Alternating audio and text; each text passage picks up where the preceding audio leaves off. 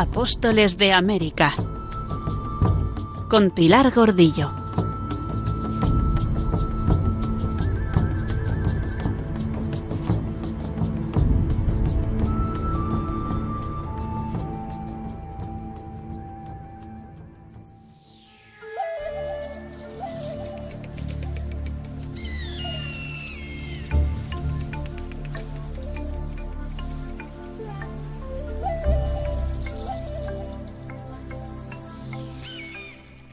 Modo se dio inicio a un conocimiento de la mar océano, de océanos y mares y de continentes. Se trazaron nuevas rutas, se procedió a un contacto con territorios levemente conocidos o absolutamente ignorados. Una puesta en valor de grandes espacios, una intercomunicación universal, una transculturación y un gran impacto sobre el medio y el hombre.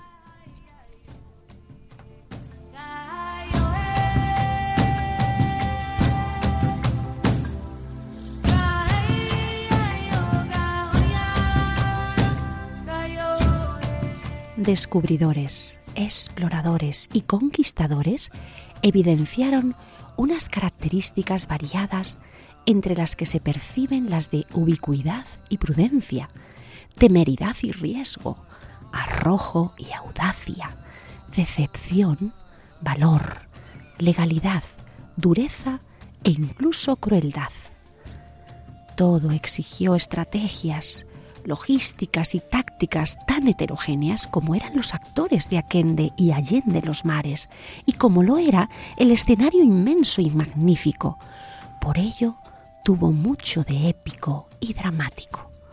Un tiempo corto, una inmensidad geográfica, una complejidad temática, una diversidad humana, un mundo cultural abigarrado, un embrollo internacional, una maraña organizativa.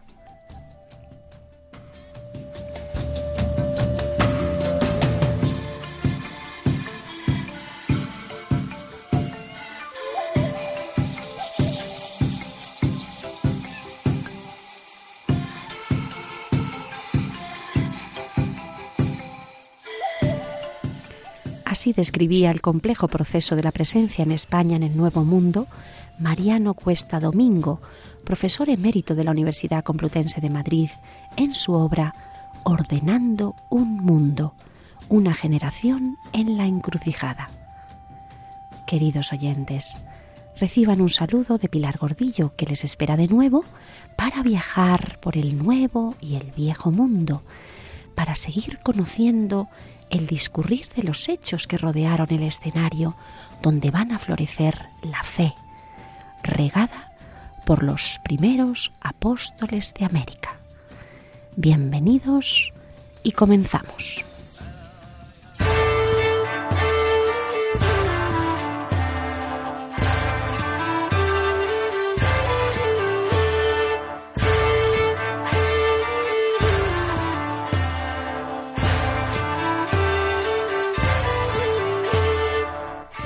1502 año en el que Colón prepara y va a realizar su cuarto y último viaje, al tiempo que está llegando a Santo Domingo el nuevo gobernador, Nicolás de Obando, que viene a sustituir a Francisco de Bobadilla, y también año de noticias en la corte y de preparativos para nuevos viajes de expedición.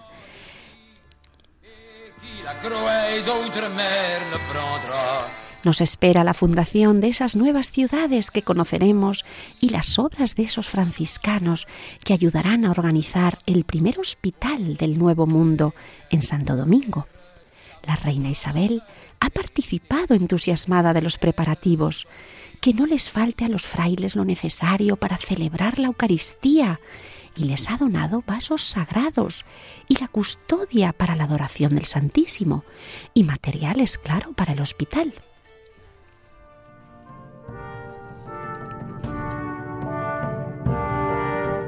Pero antes, volvamos a Castilla para seguir las huellas de Colón, antes de este su cuarto y último viaje. Colón, tras la liberación de la cárcel y su entrevista con los reyes, había permanecido en Granada muchos meses, atendido frecuentemente por los reyes y agasajado en todo momento por la nobleza y el clero. Aprovechó este tiempo para poner al día sus asuntos personales.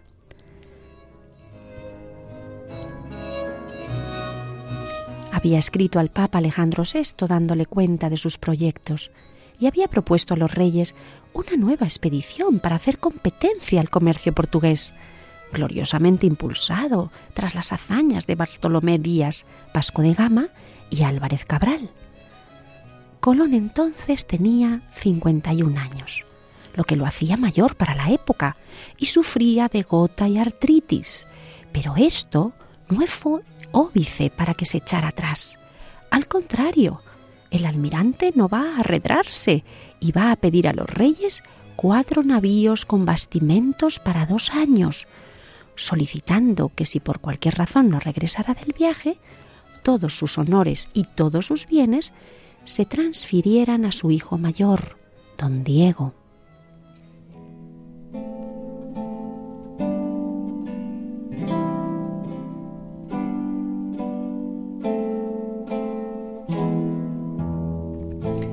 Pero ¿cómo dejar que vuelva el almirante a las Indias? Si tuvo que venir encadenado, preso, la última vez, por su desacertado gobierno. Y además, justo ahora que parecía que todo comenzaba a funcionar en las nuevas tierras. Claro, una vez quitada de en medio la familia Colón. Pero el descubridor insistía, y un acontecimiento vino a dar un buen impulso a su proyecto. Este fue la llegada de Vasco de Gama a la India, que de nuevo ponía sobre el tapete de la estrategia internacional de los reyes la necesidad de encontrar el paso hacia la especiería. Y por eso van a acceder a concederle a Colón un nuevo intento. Será mal gobernante, pero ha demostrado que es un incansable, infatigable cartógrafo y por tanto descubridor. Los reyes finalmente van a autorizar este cuarto viaje, pero no accederán a todas sus peticiones. Por ejemplo, les había pedido autorización para visitar el puerto de Santo Domingo, pues sin duda quería enseñárselo a su hijo Hernando, de 13 años, a quien iba a llevar a este viaje, para mostrarle las exóticas tierras descubiertas, los dominios de su almirantazgo, aunque él no los había de heredar, sino su hermano mayor, el hijo legítimo don Diego Colón.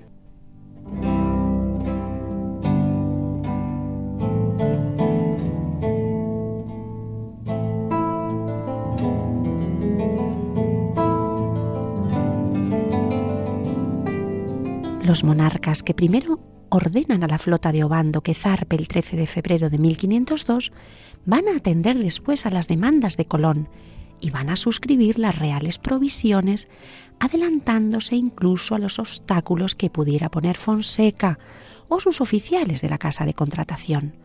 Por ejemplo, le van a poner la condición de que no toquen los puertos de la Española en el viaje de ida, para dar tiempo a que el nuevo gobernador Obando llegue, tome posesión, pacifique las islas tras los desmanes y tras la deficiente administración de Bobadilla. Aceptarán, eso sí, que al regreso puede acercarse a la isla, pero solo en caso de suma necesidad y por poco tiempo. También le comunican haber informado al rey de Portugal de esta expedición para evitar enfrentamientos en el trayecto y le autorizan a contratar un traductor de arábigo, siempre que ello no demore la partida.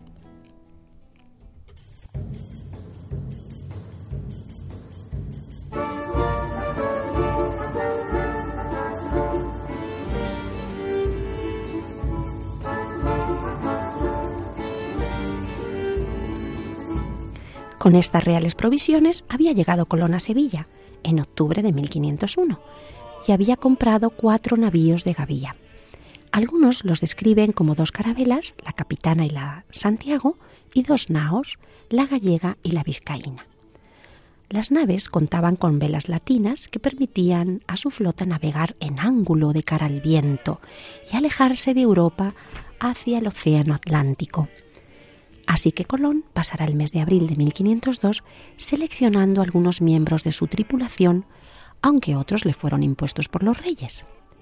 En total, van a enrolarse hasta 140 hombres, entre marinería y gente de armas, muchos de ellos muy jóvenes y a sueldo de la corona, pero sin participación en los beneficios.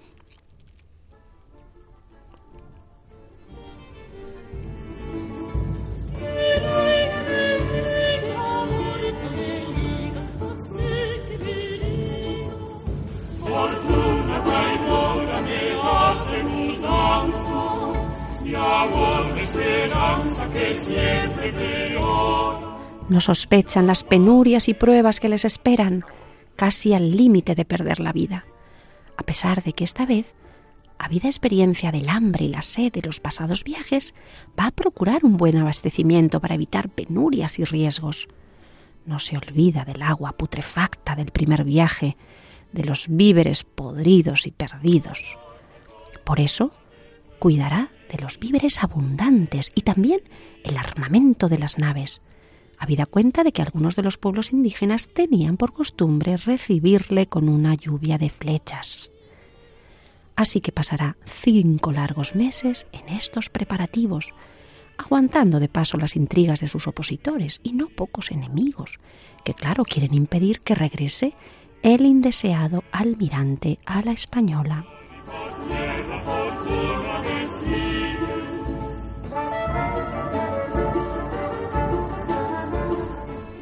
Monserrat León Guerrero, en su artículo Los pasajeros del cuarto viaje de Colón, nos comenta que las fuentes de este cuarto viaje son muy abundantes, pero que ninguna nos proporciona un listado completo. Quizá el informe que realizó al término del viaje Diego de Porras, escribano y oficial de la Armada, el que se conserva en el Archivo General de Simancas, es el documento que más puede ayudarnos. Es un cuadernito titulado Relación de la gente en navíos que llevó a descubrir el almirante Cristóbal Colón. En esta relación se especifica el pago adelantado por seis meses a las tripulaciones de las cuatro naves que formaron la armada de este alto viaje, distribuyendo los hombres por barcos y en cada uno de ellos los tripulantes según su profesión, oficiales, marineros, escuderos, grúmetes. Incluye esta lista, junto al dato del pasajero, la fecha de su fallecimiento o si decidió quedarse en la española, que muchos así lo hicieron. Y además, los gastos previstos de los navíos, al menos los previstos.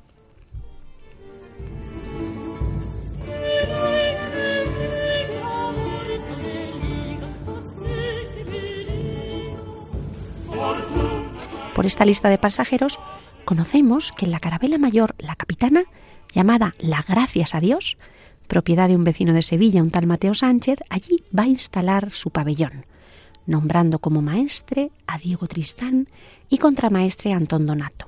Esta carabela capitana tendrá 50 tripulantes, 7 oficiales de nao, 14 marineros, 5 escuderos y 20 grumetes. En la carabela Santiago, que estará al mando de Francisco Porras, estos capitanes no los había elegido él, sino que fueron nombrados por sus financiadores, pues ahí encontramos enrolados a 37 tripulantes. Junto al contramaestre Pedro Gómez Escribano y su oficial Diego de Porras, tendremos a 11 marineros, 6 escuderos y 12 grumetes. Y el anao vizcaíno vizcaína, propiedad de Juan de Orquiva, vecino de Guetaria, estará como capitán el genovés Bartolomé Fieschi y a las órdenes de su contramaestre Martín de Fuenterrabía sus 24 tripulantes, 8 marineros, 2 escuderos y 12 grumetes. Y en la nao gallega, la gallega, cuyo propietario era Alonso Cerrajero, vecino de La Coruña, Pedro Terrero será el capitán, su contramaestre Alonso Remón y sus 27 tripulantes serán nueve marineros, un escudero y 14 grumetes. Así que recopilando, en las cuatro naves, 50, 37, 24 y 27, pero advierte Montserrat León que la suma de estos pasajeros, que nos da un total de 138, no coincide con la lista detallada con nombres y apellidos en la que aparecen más nombres, hasta 146 nombres. Curioso.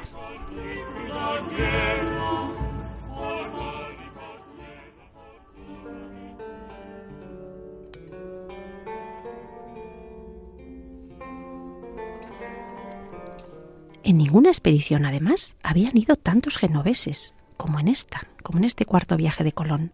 Muchos de ellos eran de su misma familia, caso de su hermano Bartolomé, su hijo Hernando, que hemos dicho tenía 13 años, y además su sobrino, Andrea. Don Hernando, el niño, participa en la expedición con apenas estos 13 años. Este hijo natural del genovés será una persona importante, será quien mejor conozca a su padre, porque nos va a dejar la biografía más completa cuando escriba su famosa Historia del Almirante. Es donde tenemos esos interesantes datos de los viajes de su padre, especialmente de este último, del que claro va a ser testigo presencial. Otro aspecto importante de su famosa historia es que gracias a ella conservamos y recordamos el relato del padre Pané, de Román Pané, ese primer misionero que nos hablaba de las costumbres de los indios y que ya escuchamos en anteriores programas. Pues gracias a este hijo de Colón tenemos este testimonio. Y con la melodía de esta preciosa aria de Frescobaldi, se Laura aspira tuta vezzosa, si Laura sopla todo alrededor, encantador, interpretada por la soprano Alice Borchani, seguimos conociendo que la presencia de genoveses en este cuarto viaje será excepcional, porque como veremos muy pronto se les va a prohibir la entrada en las Indias para evitar que conviertan estas nuevas tierras en una colonia de donde extraer productos, sin aportar una cultura, una presencia, sin incorporarla a su metrópoli Venecia, a la que de ninguna manera puede pertenecer estas islas, porque son tierras entregadas por la Santa Sede a la corona española. Tendremos, entre otros genoveses, pues a Marco Durán, de profesión cirujano, como grumete en el vizcaíno, al igual que Pedro de Montesel y Juan Pasán, que será escudero también en el vizcaíno.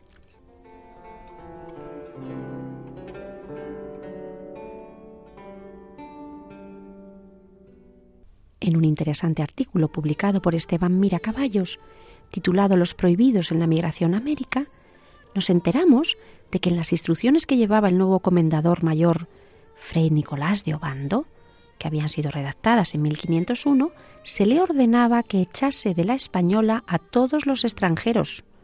Y ya en las cartas redactadas por los franciscanos a Cisneros leímos que se le pedía a Cisneros que no permitiera a los genoveses viajar a estas Indias.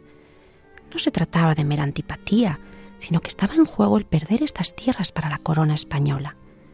La mentalidad de los genoveses claramente era de puros comerciantes, y su idea estaba más cerca de convertir las islas en factorías de producción, pero no en identificarse con las gentes de estos pueblos, en casarse con ellas, como hicieron los españoles, y en tratarles como verdaderos españoles, como una provincia más del reino, con los mismos derechos y deberes. En concreto, en estas instrucciones se le dirá, que vuestra señoría trabaje con sus altezas, como no consientan venir a esta tierra genoveses, porque la robarán y destruirán por codicia de este oro que se ha descubierto. Y seguirán diciendo las instrucciones. Juan Antonio Genovés trabajará ya de hacer partido con los vecinos de la isla acerca de los bastimentos, porque otros no pudiesen venir aquí con mercadurías lo cual es en daño del pueblo y de sus altezas.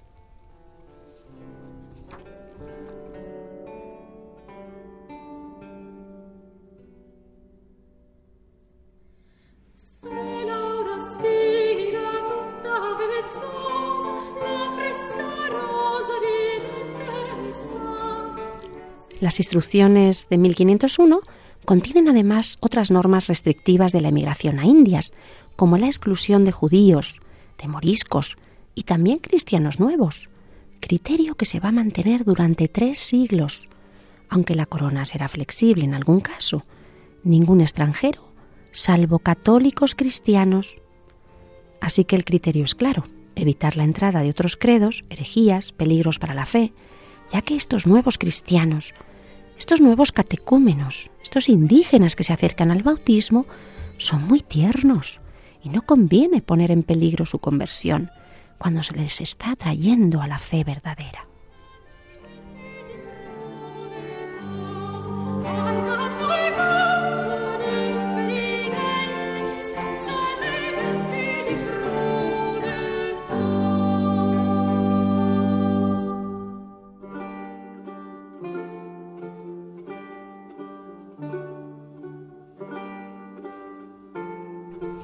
Y no es que hubiera muchos extranjeros. Repasando los que habían pasado ya las Indias en los anteriores viajes, encontramos que a Cristóbal Colón le acompañaron en su primer viaje varios extranjeros, a saber, un portugués de Tavira, un genovés, un calabrés y un veneciano, aunque a su regreso el propio almirante solicitó a los reyes católicos que no permitiese que aquí trate ni haga pie ningún extranjero, salvo católicos cristianos. Igualmente, en su segunda aventura ultraoceánica, viajó algún portugués, siendo realmente en su tercera travesía cuando se volvieron a embarcar de nuevo un alto número de extranjeros, más bien ante la negativa de muchos cristianos a alistarse, tras las malas noticias, recordamos, llegadas en el viaje anterior. Fernández de Oviedo había escrito en relación al segundo viaje que los españoles regresaron enfermos y pobres, y de tan mala color parecían muertos. Infamóse mucho esta tierra indias y no se hallaba gente que quisiese venir a ella.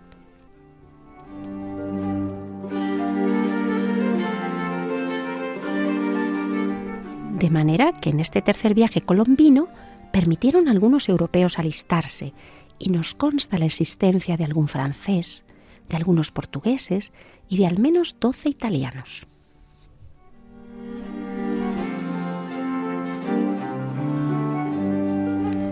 Y finalmente, en este su cuarto viaje, encontramos que al menos un 12% de la tripulación era genovesa, como el propio Cristóbal Colón. Por eso, la instrucción que ordenaba la expulsión de los extranjeros tuvo que ser modificada en 1503, al disponer que permaneciesen esos 15 que ya residían en la isla, pero que en adelante no se consintiera la llegada de nuevos extranjeros.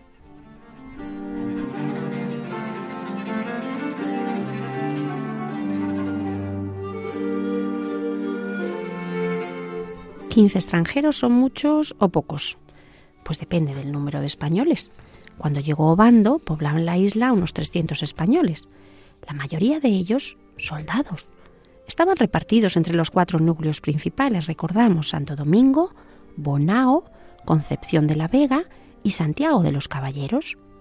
Pero poco después, la búsqueda del oro les hará extenderse hacia otras islas de las Antillas Mayores, y tendremos que esperar a 1509 para ver la fundación de la primera población en tierra firme, Santa María de la Antigua del Dairén.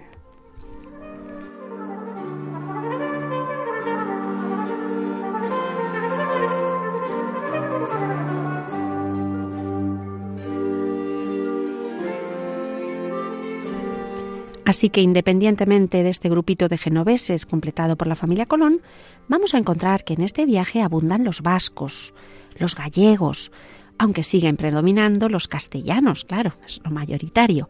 Alguno, como Pedro de Toledo, marinero en la capitana, declaró ser vecino de Yepes y tener 32 años al inicio del viaje. Y además, claro, estarán los andaluces. La mayoría son vecinos de Palos de Moguer y algunos otros son de Sevilla. Esta vez no aparecen los nobles, la mayoría es gente baja, de baja extracción, decimos, que esperaba poder labrarse un futuro mejor en estas nuevas tierras, a pesar de que esos sueños de grandeza y de rápida riqueza a veces iban desapareciendo del ánimo del aventurero peninsular. También van criados, acompañantes o servidores enviados como la tradicional corte que acompaña al descubridor. En esta ocasión lleva once criados y también el esclavo negro de Diego Tristán llamado Diego Álvarez. Curioso.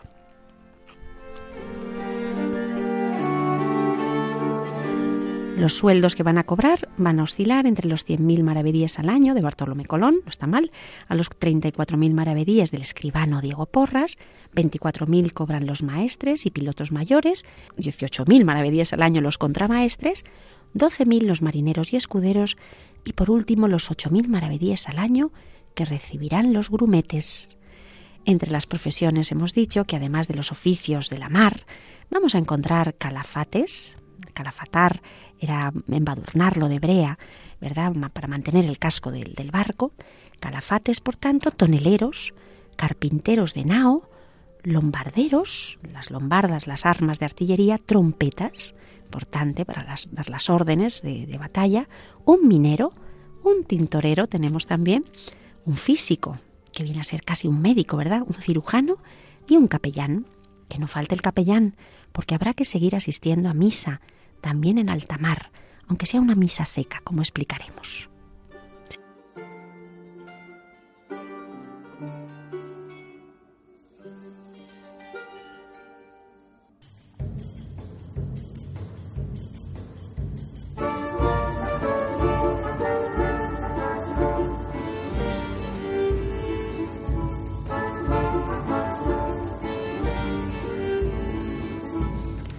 En los primeros días de mayo de 1502 se traslada Cristóbal Colón de Sevilla a Cádiz, después de mandar hacer copias autorizadas de todas las cartas, privilegios y cédulas que desde 1492 hasta aquella fecha había recibido de los reyes católicos. Una copia de todos esos documentos fue enviada al monasterio de la Cartuja de las Cuevas. Otra se entregó a su administrador, Alonso Sánchez Carvajal, y las dos restantes las conservó personalmente el almirante. Por último, redactó una larga instrucción, un largo memorial dirigido a su hijo Diego, su primogénito, que había nacido de su esposa Felipa Muñiz en la isla de Porto Santo, en el archipiélago de Madeira, 1482, y que morirá este hijo en la Puebla de Montalbán, en Toledo, en 1526. Don Diego Colón será su sucesor y heredará, por tanto, el título de almirante. El segundo almirante, virrey y de nuevo gobernador de las Indias. Muy caro, hijo. Yo os dejo en mi lugar y quiero que vos, todo lo que me pertenece, que lo gastes con mucha orden, lo que pertenezca a tu honra. Y para ello te dejo poder ante escribano. Yo te mando y encargo que tú lo debas tomar mucho a devoción de dar el diezmo de todos los dineros que hubieres. El diezmo sin dilación de hora, dadlo por servicio de nuestro Señor a pobres necesitados y parientes antes que a otros. Si esto hicierdes, nunca te faltará el necesario, porque nuestro Señor proveerá. Le va a dar instrucciones para atender a los familiares, a la mujer que ama y que sigue a su lado, Beatriz Enríquez, la cordobesa, con la que ha tenido a su segundo hijo y hermanastro, Hernando Colón, con la que a pesar de ser viudo no se ha casado, algo extraño en la época dada la religiosidad y la nobleza que ha adquirido. Quizá porque esta joven no tiene títulos, quizá por no dispersar la herencia de su primogénito ilegítimo don Diego. No sabemos. El caso es que la sucesión y herencia van a ser para don Diego, eso sí, sin olvidarse de Beatriz Enríquez, a la que habrá de seguir ayudando económicamente. Yo te mando que todas las personas que trataren contigo, que las honres y trates bien, desde el mayor al más pequeño, porque son pueblo de Dios nuestro Señor. Él te honrará y acrecentará según que honrades a su pueblo.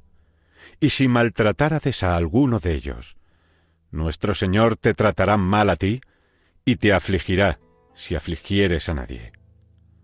Ansí haz misericordia y ten por cierto que Él hará a ti misericordia. A Beatriz Enríquez hayas encomendada por amor, atento como teníades a tu madre.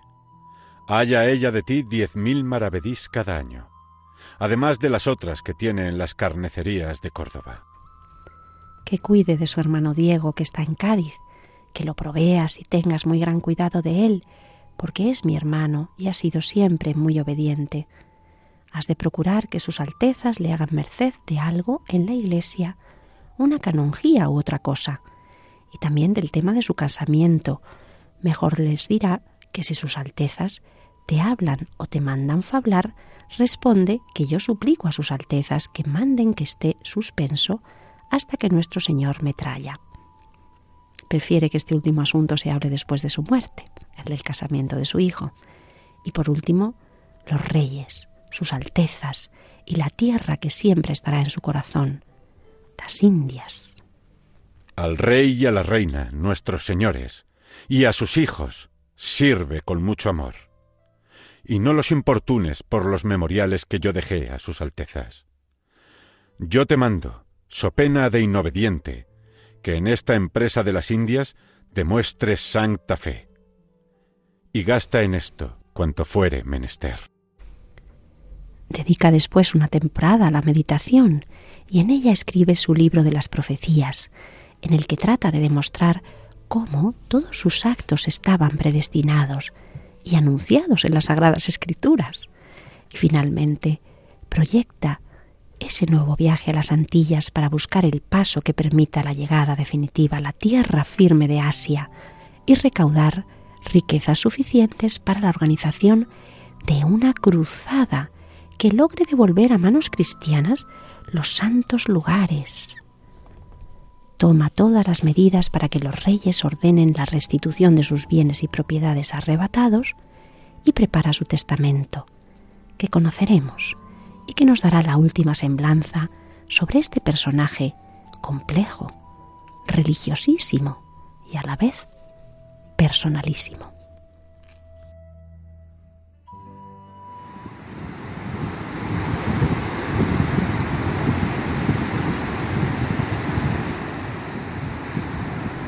Cuarto viaje de Colón. Partieron el 3 de abril de 1502 del puerto de Sevilla con dirección a la Puebla Vieja, descendiendo el Guadalquivir con los barcos. Una vez allí, decidió llevar las naves a Cádiz para terminar de prepararlas, mientras él volvía a Sevilla para ocuparse de la tripulación y las municiones. Colón partió posteriormente a Cádiz para completar el armamento de la flotilla y zarparon del Cádiz definitivamente el 11 de mayo de 1502. En ruta a Canarias, Colón se enteró de que los moros habían cercado la fortaleza portuguesa de Arcila, en la costa de Marruecos, y quiso socorrerla, pero no fue necesario porque cuando llegaron y desembarcaron, el cerco de los moros ya había sido levantado. Pero desde allí escribió una carta breve al padre Fray Gaspar de Gricho, que estaba en la cartuja de las cuevas de Sevilla, donde había dejado sus documentos. Reverendo y muy devoto padre, el vendaval me detuvo en Cáliz, hasta que los moros cercaron Arcila, y con él salí al socorro y fui al puerto. Después me dio nuestro Señor tan buen tiempo que vine aquí en cuatro días. Agora será mi viaje en nombre de la Santa Trinidad y espero de ella la victoria. Al Padre Prior y a todos esos devotos religiosos me encomiendo. Todos acá en Gran Canaria estamos buenos, de Dios nuestro Señor, gracias. Para lo que vuestra reverencia mandare, el almirante. Llegaron al puerto de las Palmas de Gran Canaria, cargaron agua y leña en más palomas y el 25 de mayo emprendieron la travesía para cruzar el Atlántico. Llegaron al Caribe el 15 de junio y allí Colón observó síntomas de que se aproximaba un huracán, en realidad un ciclón tropical. Llegaron el 29 de junio de 1502 a Santo Domingo, a la isla de la Española, y mandó una embajada solicitando permiso a Obando para poder desembarcar.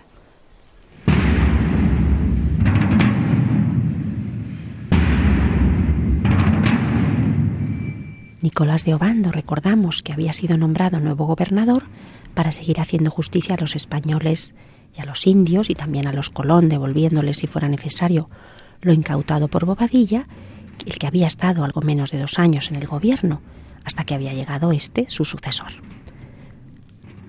Porque Obando había llegado en abril de 1502 y ya había abierto juicios de residencia a Bobadilla, Roldán y los cabecillas de pasadas rebeliones y Bobadilla había salido bien librado de este juicio.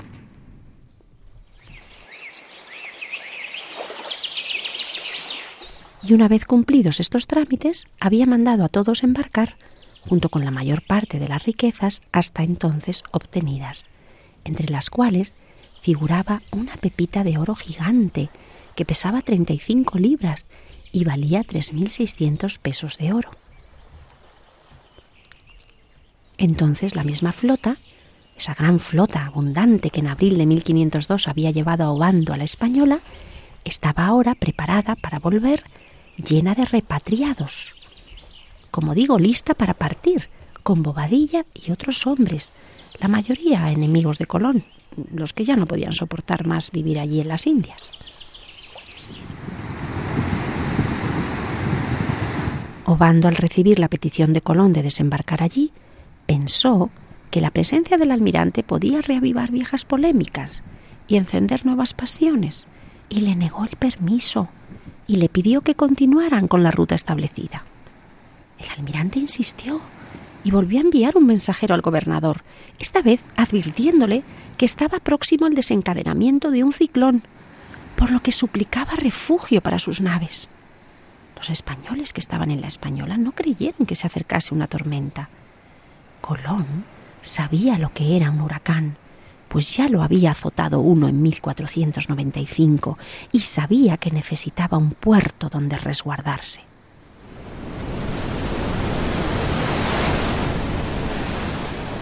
Mientras esperaba una respuesta a su petición, Colón se dio cuenta de que la tormenta se acercaba y envió un nuevo mensaje al gobernador Obando para que incluso considerara retrasar la flota que debía partir hacia España.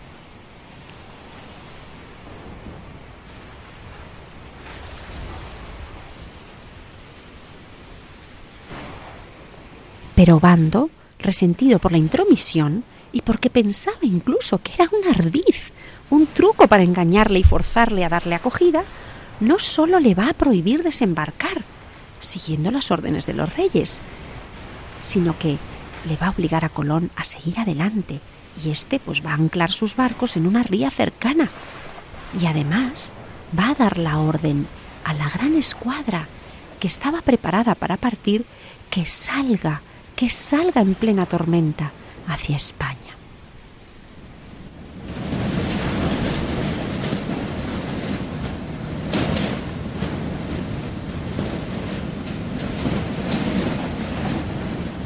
y lo que son los designios misteriosos y los azotes de la providencia.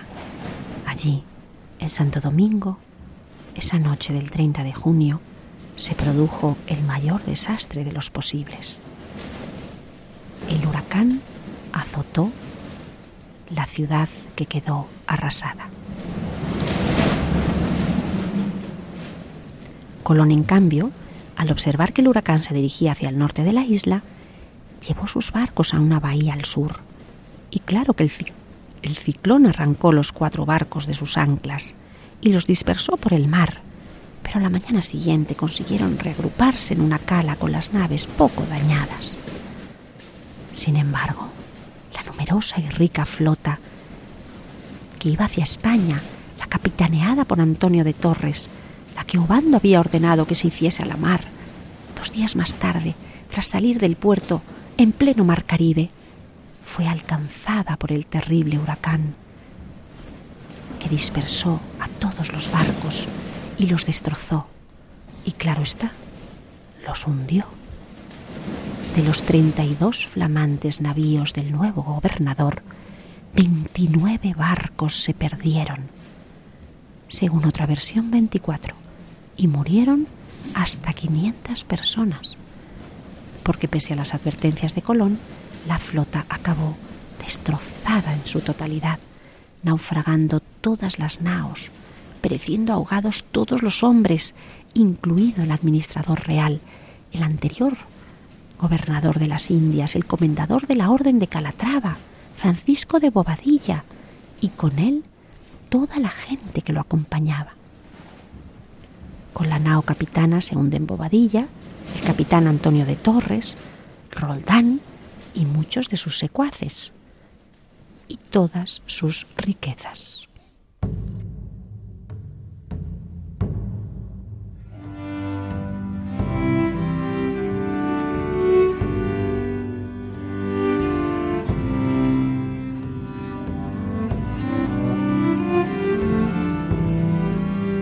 Serían los primeros días del mes de julio de 1502 cuándo ocurrió este desastre, y en la corte se supo meses después, y en una carta real firmada por la reina en Alcalá de Henares el 20 de marzo de 1503, y en otra firmada por el rey en Zaragoza el 29 de marzo, cartas que se conservan en el Archivo General de las Indias, informan los reyes alarmados a Obando que no ha llegado la nave capitana, que no ha venido esa nao en la que venía el comendador Bobadilla, ni las otras carabelas que venían en su compañía, ni los presos, ni el cacique, ni los memoriales y otras cosas.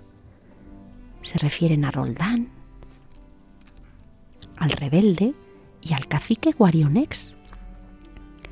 En ella, en este desastre, también murió Pedro Alonso Niño, nuestro querido niño, quien vimos esa maravillosa expedición. Dejó escasos bienes para su viuda y sus hijos. Y en cuanto a los tesoros, se perdieron 200.000 castellanos y el grano mayor de oro que se haya encontrado jamás en las Indias. Los castellanos valían pues, una sexta parte de una onza de oro, lo correspondiente a 14 reales y a 14 maravedíes de plata.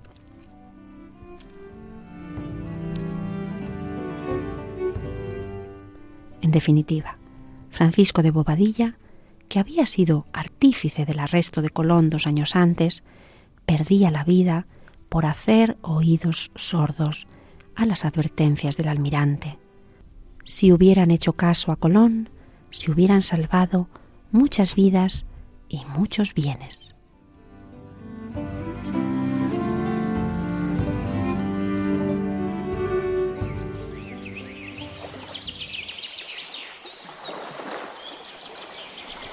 En el fondeadero de Azúa, Cristóbal tiene noticia del desastre, que considera providencial, convencido de que el mismo Dios había permitido salvar su vida, salvar su empresa, al tiempo que aniquilaba a sus enemigos.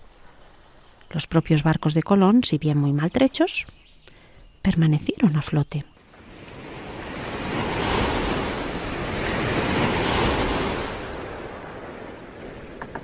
Y en cambio, solo cinco o seis naves regresaron a España de toda esta gran armada, y solo uno llegó sin daños considerables. Oye, irónicamente el que contenía los efectos personales de Colón, los que había querido enviar él a España, en una carabela llamada Guccia, en la que viajaba Alfonso Sánchez Carvajal, portador de las rentas que correspondían a Colón y que eran remitidas a Sevilla. En estas naves que se salvaron también venía Rodrigo de Bastidas, el que había sido encarcelado por Bobadilla y que ahora enviaban a España para ser juzgado. Venía con un botín de más de 56 marcos de oro, que salvó esos oros fruto de su expedición, y también venía con su proceso en vías de apelación. Este grupo llegó a España, a Cádiz en concreto, en septiembre de 1502.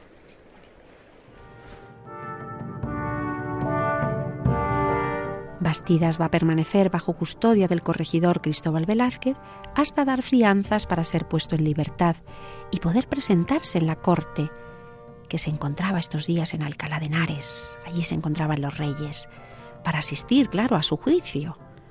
El viaje desde Cádiz hasta Alcalá fue como un paseo triunfal, siendo recibido por tantas gentes en tantas ciudades por donde pasó en las que él iba convenciendo Bastidas, iba convenciendo a todos de lo ricas y rentables que eran las Islas Antillas. Ante los reyes va a dar cuenta puntual del quinto de oro y perlas que les pertenecían y se defenderá de las acusaciones y por eso será declarado inocente de todos los cargos. Y además los reyes le van a compensar con una merced de 50.000 maravedíes anuales sobre las rentas de Urabá y del Cenú en el futuro y de esta forma va a seguir vinculado a América y será un nuevo fundador y gobernador de estas otras partes descubiertas.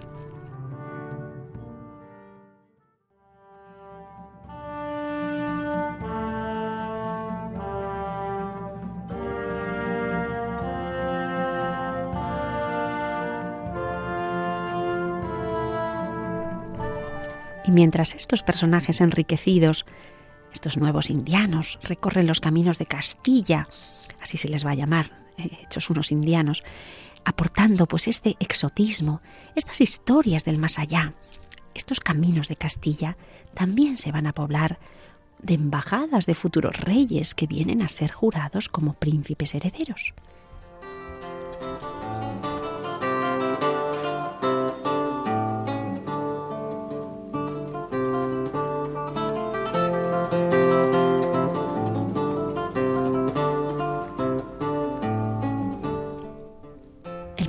Es Felipe el Hermoso, que tras la muerte del príncipe Miguel tendrá que venir en 1502 para asistir al juramento de su esposa, doña Juana de Castilla, la tercera hija de los reyes católicos, como princesa de Asturias y por tanto heredera de estos reinos, quedando él como consorte.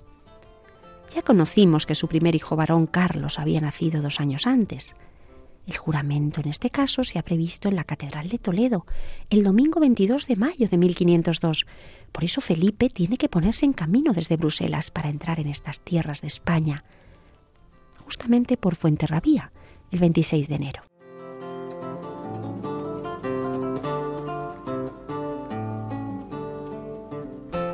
Gracias a los estudios de Victoriano del Cerro, conocemos el itinerario seguido por Felipe I el Hermoso en sus dos viajes a España. Y es curioso, y nos aporta ricos datos este viaje sobre las costumbres, el protocolo, el ocio y las dedicaciones de estos reyes.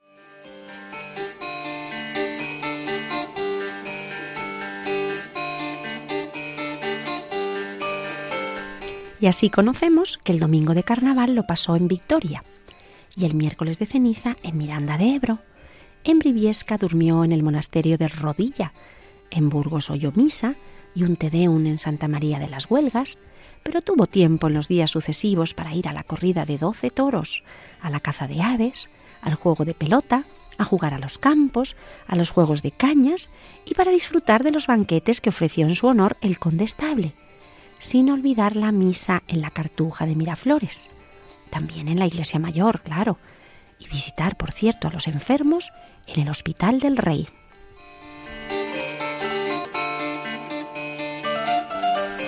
Valladolid le parecerá la mejor villa de Castilla. Allí se va a alojar en casa del almirante de Castilla, don Fadrique Enríquez.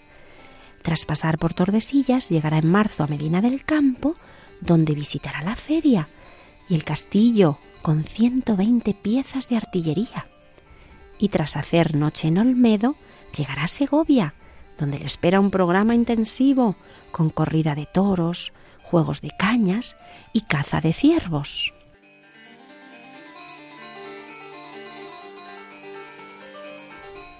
La Pascua de Resurrección la va a pasar en Madrid, lugar que le parecerá el más bello lugar y región de España, Allí también le esperan jornadas de caza, corridas de toros, juego de cañas, banquetes, misas en San Jerónimo y hasta ser padrino de bautismo de un moro que va a ser bautizado junto a sus dos hijos. Y tras pasar por Illescas, en Olías se van a supar a la comitiva del duque del Infantado. Diego Hurtado de Mendoza con sus 300 caballos y 80 mulas, acompañado de otros grandes como el condestable marqués de Villena, con 400 o 500 de a caballo, el duque de Alburquerque, gran comendador mayor, y su hijo, el adelantado y obispo de Córdoba.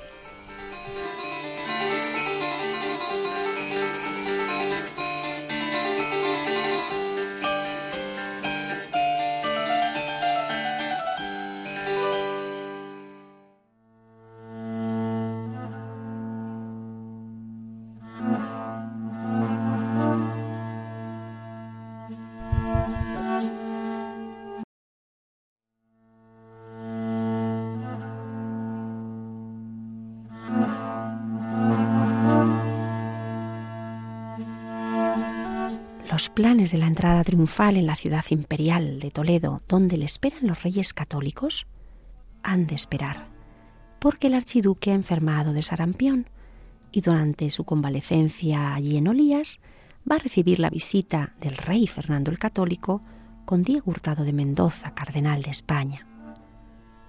Y una semana después, ya recuperado, el 7 de mayo, entrará en Toledo y será recibido por el rey y por el cardenal Mendoza y otros grandes de España, y los embajadores de Francia y Venecia, y unos cinco o seis mil hombres a caballo. Tras oír el Te Deum en la catedral, irán a visitar a la reina Isabel, y al día siguiente, domingo, asistirán los archiduques, junto con los reyes católicos, a la misa mayor en la catedral, cantada por ochenta cantores del rey.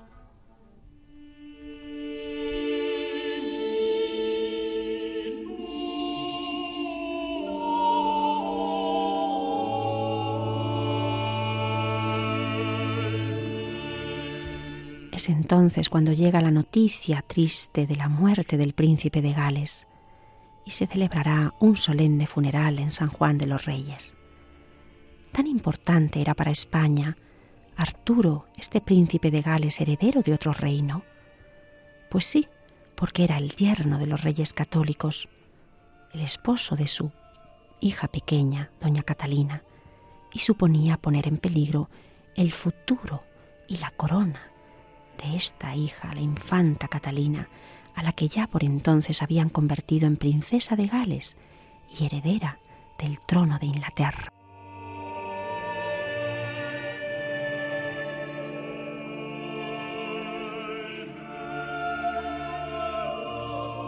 Son noticias tristes y a la vez inquietantes, porque Catalina no solo ha quedado viuda, sino que su suegro, el rey de Inglaterra, Enrique VII, la retiene pues como le falta por cobrar la otra mitad de la riquísima dote, pretende esperanzado un nuevo matrimonio con el segundo de sus hijos, el futuro rey Enrique VIII.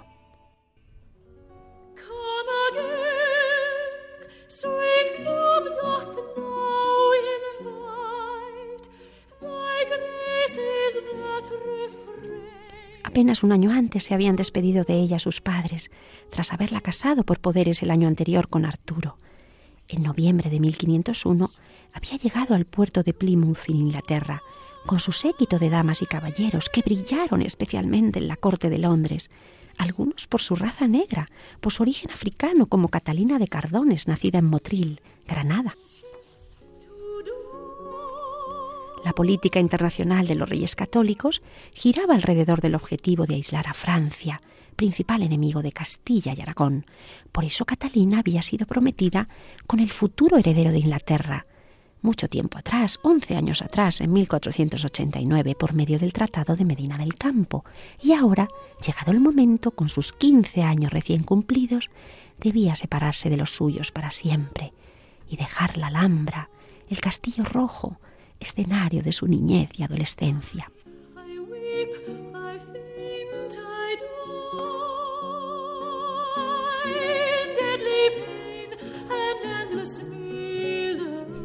Cuando conoció a Arturo, el desconocido y joven príncipe de Gales, a quien había escrito varias cartas en latín, descubrió que no se podían entender, porque sus pronunciaciones del latín eran diferentes. No obstante, el novio reconoció ante sus padres que estaba inmensamente contento de contemplar la agradable cara de su novia, y escribió a los reyes católicos prometiendo que sería un cariñoso y verdadero marido. Diez días después de este primer encuentro, el 14 de noviembre de 1501 se desposaron en la Catedral de San Pablo de Londres, causando una excelente impresión en su suegro, el rey Enrique VII. De la dote acordada de 200.000 coronas, solo se había pagado la mitad poco después de la boda.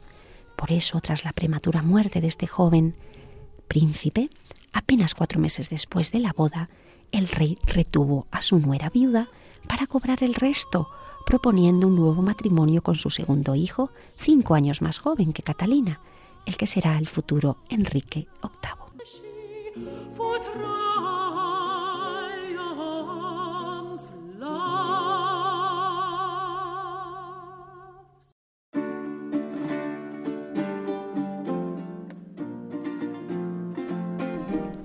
Y en víspera de este juramento de los archiduques Felipe y Juana, en Toledo, en vísperas de este gran acontecimiento, nos despedimos, porque ya ha terminado la jornada de este nuestro viaje, nuestro periplo por Castilla y por las Indias.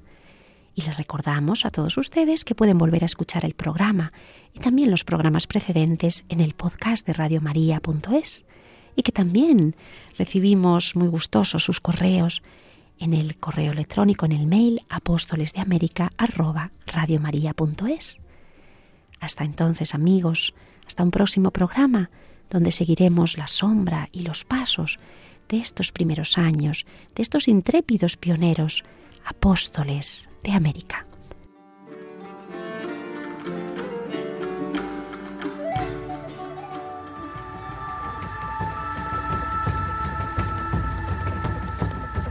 Apóstoles de América con Pilar Gordillo.